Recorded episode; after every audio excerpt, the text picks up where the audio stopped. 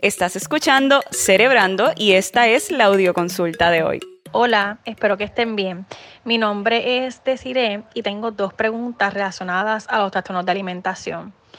Primero es que sospecho que tengo, o sea, tengo un primo que sospecho que, que padece de un trastorno de alimentación, pero yo quisiera saber cuáles cuáles son esos factores que determinan en efecto que tienes un trastorno de alimentación en donde encuentro el balance entre simplemente querer estar saludable, entre comillas, y la otra entre ya me estoy obsesionando con mi cuerpo, o sea, ¿dónde uno puede encontrar ese balance? Esa es la primera pregunta.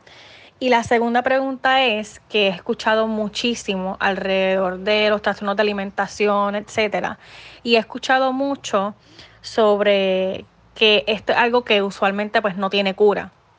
Es decir, una persona que padece pues, de un trastorno de alimentación no es algo que se cura por completo, sino que se trata constantemente para no recaer en eso. O por lo menos es lo que he escuchado a través de diferentes personas en las redes sociales, en podcasts, etcétera. Entonces quería preguntar como profesional de la salud mental, ¿cómo se hace para evitar volver a caer en un trastorno de alimentación y más aún cuando todo el tiempo estamos en las redes sociales y podemos llegar nuevamente a compararnos. Yo pienso que verdad las redes sociales pudiera ser un detonante para tú recaer en un trastorno de alimentación, cómo se trabaja en ese aspecto, porque pues creo que es imposible soltar por completo las redes sociales. Entonces, esas son mis dos preguntas. La primera, ¿cómo identifico realmente un trastorno de alimentación? Y la segunda, ¿cómo es el tratamiento para no recaer y cómo se involucran las redes sociales, etcétera? Saludos amigos de Cerebrando, por aquí Perla Alessandra junto a Jennifer e Irmaris y ahí escuchamos a Desiree, quien nos pregunta ¿Cómo se identifica que una persona está viviendo un trastorno alimentario y si hay una recuperación para los trastornos alimentarios? Sabemos que cada vez hay más tendencias de fitness, de alimentación, todo el mundo quiere estar eh, ¿verdad? activo físicamente, saludable, pero hay veces que se pasa un límite y hay datos que realmente preocupan, como lo son ese porcentaje de 107% en las líneas, o sea, un incremento en las líneas de llamada que recibió la Asociación Nacional de los Desórdenes Alimentarios tras la pandemia y todo esto del encierro en Puerto Rico y según los reportajes que hemos hecho en Esmental, también hay un incremento con casos reportándose ya desde los 10 años. Tenemos niños con teléfonos, con el acceso a ver todo este tipo de contenido y es preocupante y por eso, Irmaris, ¿cómo identifica una persona que, que se puede ver que nos diga esa persona está viviendo un trastorno alimentario? Bueno, ¿verdad? lo primero que debemos identificar ¿verdad? y reconocer en una persona que está atravesando trastornos alimenticios, por ejemplo, ¿verdad? Hay muchos trastornos alimenticios, como, como, lo que es el trastorno de pica, el trastorno de bulimia nerviosa, el trastorno de anorexia nerviosa, el trastorno de atracón y el, y el trastorno también de evitación de alimentos. Los más comunes y dentro de la estadística que estás mencionando son los trastornos de bulimia nerviosa y anorexia nerviosa. ¿Cómo podemos identificar lo que es el trastorno de anorexia nerviosa? Un común denominador del trastorno de anorexia nerviosa es cuando vemos a una persona que de acuerdo a su talla, de acuerdo a lo que es su altura y, su compostura física, quizás su peso saludable debe ser 130 libras y la vemos entonces pesando como 80 libras, 90 libras, pues ya eso es un indicador alarmante de que esa persona podría estar enfrentando lo que es anorexia nerviosa. Cuando tenemos un familiar que está evitando todo tipo de comida por miedo a aumentar de peso, cuando se tiene esa distorsión de lo que es la figura curvatura, el cuerpo, esa percepción errónea de cómo es su cuerpo, ¿verdad? Cuando una persona totalmente en, en peso adecuado normal le dice comentarios como no quiero comer porque es que quiero bajar de peso, estoy muy obesa, estoy en obesidad y tú ves que realmente a simple vista no es real, pues esos son unos hints que nos dicen aquí debe estar pasando algo en lo que es, ¿verdad? Este, la percepción que tiene esta persona de su propio cuerpo. Ahí estamos hablando de lo que es, ¿verdad? Anorexia nerviosa. Cuando se trata de bulimia nerviosa es cuando la persona por un tiempo bastante prolongado, como lo que es dos horas, hora y media, la persona continúa comiendo constantemente, ¿verdad? Sin parar en ese lapso de tiempo y luego utiliza lo que es la purga, la purgación, ¿verdad? Se introduce el dedo para vomitar. Eso es un otro común denominador de lo que es la bulimia nerviosa. Y de igual manera está ese miedo a aumentar de peso, entonces se comienzan quizás a tener conductas compulsivas, comenzar quizás a hacer tres horas de ejercicio, dos horas de ejercicio, algo bastante extremo y real en periodos cortos de tiempo. Ese es otro indicador y por último, adicional, cuando se tiene también esa percepción distorsionada del cuerpo, la persona quizás no está, y aunque se esté, ¿verdad? Eso no es ninguna razón ni motivo para, para ejecutar esa acción, pero cuando vemos que una persona tiene un peso saludable o tiene algunas libras de más y está teniendo este tipo de conducta, pues también ese es otro indicador de que debemos auscultar un poco más, debemos quizás referirlo o debemos tener este cierto tipo de empatía, poder entender a este familiar y quizás recomendarle a algún experto en nutrición, algún experto en, en psicología, ¿verdad? En trastornos alimenticios para que pueda buscar ayuda y mejorar. Sí, yo creo que también el caso de los trastornos alimentarios es que cuando escuchamos ese término trastorno alimentario, pensamos exclusivamente en una situación nutricional, pero pues va más allá, es la salud mental. En mi caso, yo soy sobreviviente de anorexia y bulimia y reconozco que en un momento entendí que mentalmente estaba pasando algo en mí, porque ya no, ya no era la comida, era yo esa, esa guerra constante. Que yo creo que también como familiares, ¿verdad? O amigos, si vemos a una persona, como dices, que expresa o que físicamente se está viendo considerablemente, en el caso de la anorexia, una bajada de peso, es importante que tengamos empatía y sensibilidad a la hora de, ¿verdad? Que le pidamos o le exhortemos, mira, busca ayuda profesional porque esto es una situación de salud mental. Así es. Y Maris, eh, uno, ¿una persona puede pasar de un trastorno al otro o puede tener los dos a la vez? Bueno, la evidencia científica nos dice y nos habla acerca de algún trastorno en específico, pero hay síntomas bien similares, como que lo que dentro de lo que es la anorexia nerviosa, el criterio de tener esta percepción distorsionada de tu cuerpo existe también en lo que es la bulimia, la purga, la purgación puede estar en la anorexia como también puede estar en la bulimia. Si se cumple con todos los criterios esperados, se podría, ¿verdad?, enfrentar lo que son este, dos trastornos de alimenticio, pero sí comprende muchos trastornos comórbidos. Quiero decir que quizás lo que es esta, este, este trastorno de anorexia nerviosa o tener este trastorno de bulimia nerviosa puede desencadenar quizás en un trastorno obsesivo compulsivo, en un trastorno de ansiedad, en un trastorno de depresión mayor, ¿verdad? A, a raíz de este trastorno puedo desarrollar otros. Vivimos en un, en un mundo, ¿verdad?, donde desde niñas estamos bombardeadas por mucho contenido en la televisión, vemos estos cuerpos perfectos en la televisión, vemos también este concursos de belleza, ahora tenemos también en las redes sociales también donde vemos tanto, tanto contenido de, de, este, de este tipo. Irmaris, ¿cómo una persona, verdad, que tiene un trastorno de este, eh, ¿verdad? alimentario puede afectarse con el contenido que ve en las redes sociales y en la televisión?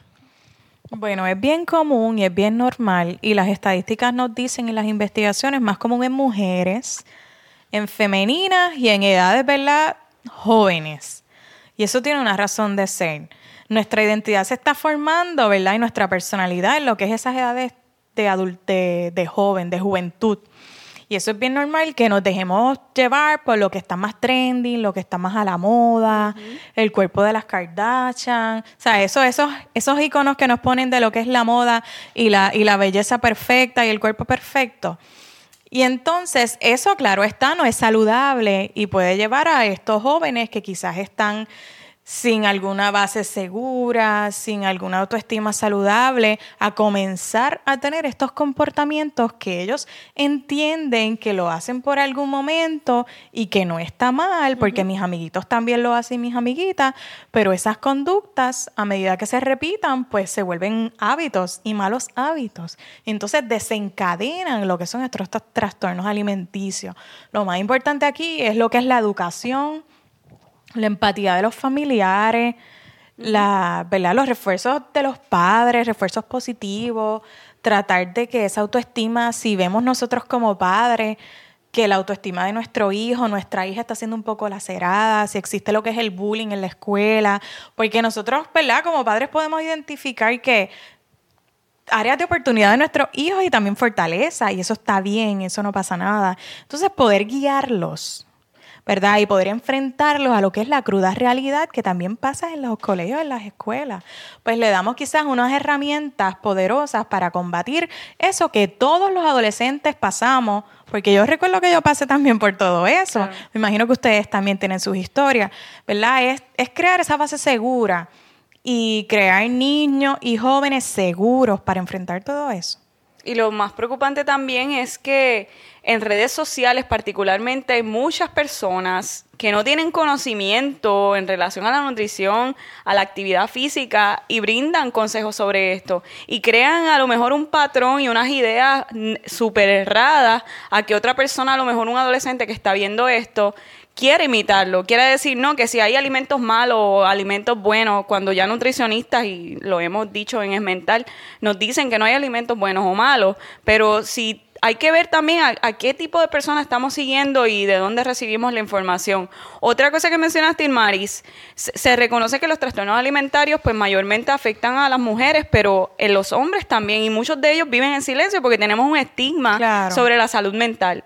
De ellos es mucho difícil, ¿verdad? Es mucho, es mucho más difícil trabajarlo, ¿verdad? Porque comúnmente un hombre pues no va a terapia diciendo estoy pasando por esto, se le hace bien difícil por lo que es esta cultura machista que quizás se ha creado y ciertamente lo es, ¿verdad? Se ha traído en lo que es mental de que los hombres no pueden llorar, no se pueden sentir inferiores, entonces sí, es muchísimo más difícil trabajarlo y más que nada es ese proceso de aceptación en ellos. Irmaris y Perla, antes de pasar a hablar del tratamiento y de la recuperación, quiero agradecer a nuestros auspiciadores. Este podcast es traído a ustedes gracias al apoyo de FHC, First Health Care. FHC cree que la recuperación es posible y quiere ayudarte a lograrla. Conoce sus servicios en fhcsaludmental.com y también queremos agradecer a Caficultura, donde mejor se toma café en el Viejo San Juan. Irmaris, ¿cuál es el proceso eh, del tratamiento que lleva a las personas que tienen este tipo de trastorno. Ok, bien importante. Y, aclarando la duda que ella tuvo en cuanto al tratamiento. Si se recupera o no una persona. Pues no hay cura realmente. Lo que sí se, se hay es tratamiento y tener una buena adherencia al tratamiento es lo que te garantiza ese sentido de bienestar. Pero las recaídas en estos trastornos alimenticios son bien comunes son bien normales dentro del proceso y es bien difícil decirlo, ¿verdad? Pero el hecho de que tengas una recaída no te quiere decir que tú no vas a salir de ahí. ¿verdad? ¿Y el tratamiento consiste en terapia psicológica? Tratamiento es terapia psicológica, psicofarmacológica también. Se utiliza mucho lo que son antidepresivos y ansiolíticos para tratar ¿verdad? esos episodios de ansiedad y de depresión que como condiciones comórbidas pueden estar existentes, como dijimos al principio, y la psicoterapia que, se, que es más utilizada y hay alta evidencia de eso, es el modelo cognitivo-conductual, ¿verdad? Que ese cambio de pensamientos para poder cambiar esas conductas. Y la terapia cognitivo-conductual se recomienda en grupos. ¿Por qué? Porque el simple hecho de yo poder identificar que yo no soy la única que está atravesando por esto y estoy en una terapia de grupo que hay 10 personas que pasan por lo mismo que yo, yo me siento validada. Yo siento que me entienden, yo siento que yo no soy la única pasando por esto y quizás ver testimonios de personas que han podido lograr muchas cosas, a mí como persona que siento este tipo de, de ¿verdad? De, de trastorno alimenticio, me da esperanza y me da fe y me da fuerza para continuar. Que es bien importante el cognitivo conductual individual y en pareja. Y adiciona la terapia familiar, esas redes de apoyo que tengan conocimiento de lo que son los trastornos alimenticios. Muchas veces laceramos, ¿verdad? Mucho con lo que decimos a las personas que atraviesan por esto y las herimos y no sabemos que lo que estamos haciendo es atrasar mucho más el proceso de recuperación. No, y la red de apoyo siempre lo mencionas que es sumamente importante.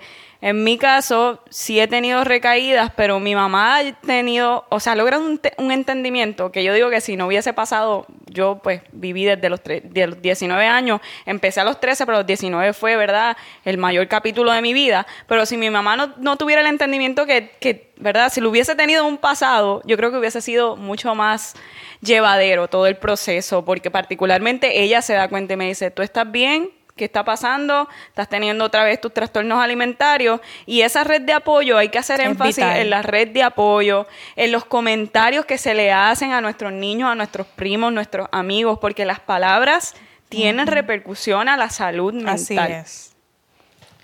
Tengo una, una pregunta, Irmaris. ¿Este tipo de trastorno se puede desarrollar a cualquier edad o se puede ver también en los niños? Pues mire, es mucho más común en las edades de lo que es la adolescencia y la preadolescencia, porque hay que se está formando la persona, el niño, la niña, pero puede seguir hasta lo que es la adultez.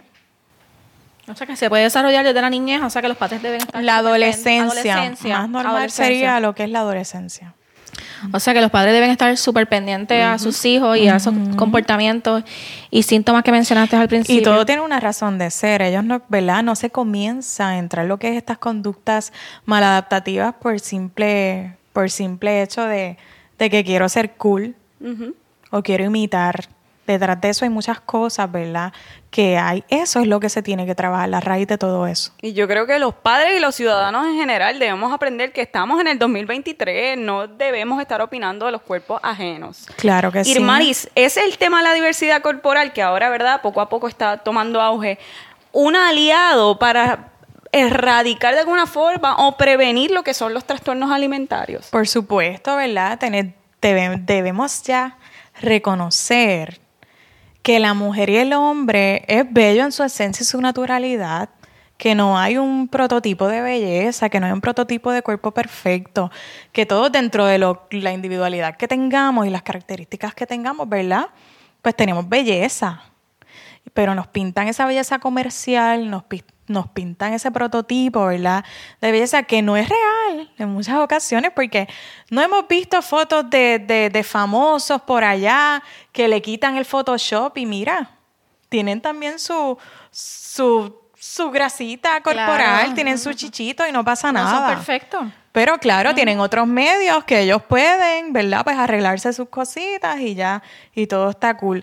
Es más bien brindar herramientas de autoestima, de crianza saludable a los adolescentes para que sean unos adultos saludables, unos adultos seguros, capaces de enfrentar todo tipo de situación difícil, porque el mundo es bien cruel.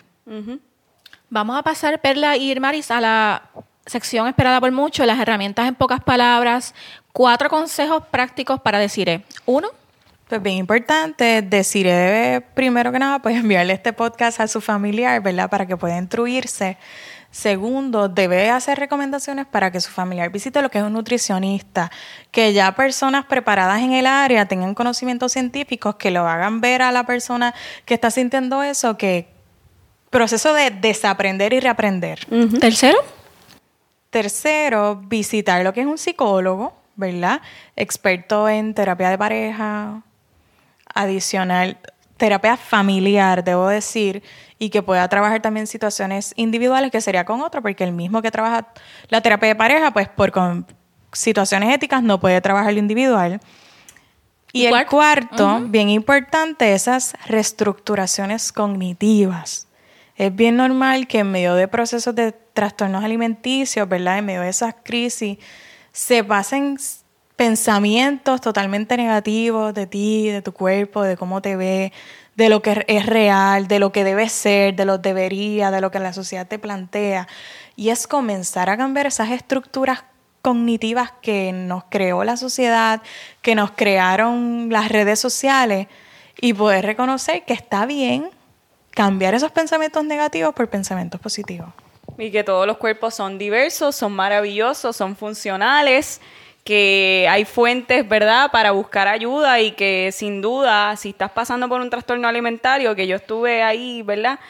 Busca ayuda profesional de salud mental, ese apoyo de tu psicólogo, psicóloga, va a estar ahí y, va a ser esa herramienta que te va a llevar poco a poco a llevar e, ese camino, un trayecto un poco más llevadero. Así que a todas las personas que escucharon este podcast, gracias por estar aquí. Recuerda que tú también puedes formar parte de nuestro podcast sencillo, una audio consulta, 30 segundos, un minuto. Escríbenos tus dudas, si tienes miedos, nos puedes compartir esas dudas, esos miedos tienes 16 a 25 años, nos envías a nuestro correo electrónico info.esmental.com. Nuestras redes sociales estamos en Twitter, en Facebook, en Instagram y escúchanos desde todos lados, desde todas partes a través de todas las plataformas para podcast. Estamos en Apple, en Spotify, pero además comparte este podcast para quien tú creas que lo necesita, ¿verdad? Porque es una herramienta que puedes ah, formar parte de tu vida y que puede ser algún tipo de herramienta eh, para tu futuro, para tus amigos, para todo el mundo. Así que gracias por escuchar y gracias Jennifer, gracias Irmaris. Y recuerda que este podcast es traído a ustedes por FHC, Sale Care y Caficultura. Recuerde que esta información psicoeducativa no sustituye un proceso ni tratamiento psicológico. Si tiene alguna necesidad en salud mental de emergencia, por favor, comuníquese a la línea de salud mental del país. Producido por Jennifer Wiskovich y Perla Alessandra Hernández. Conducido por Jennifer Wiskovich, Perla Alessandra Hernández y la doctora Irmaris Rosado Frau. Productora ejecutiva Omaya Sosa Pascual. Editor Carlos Berríos Polanco.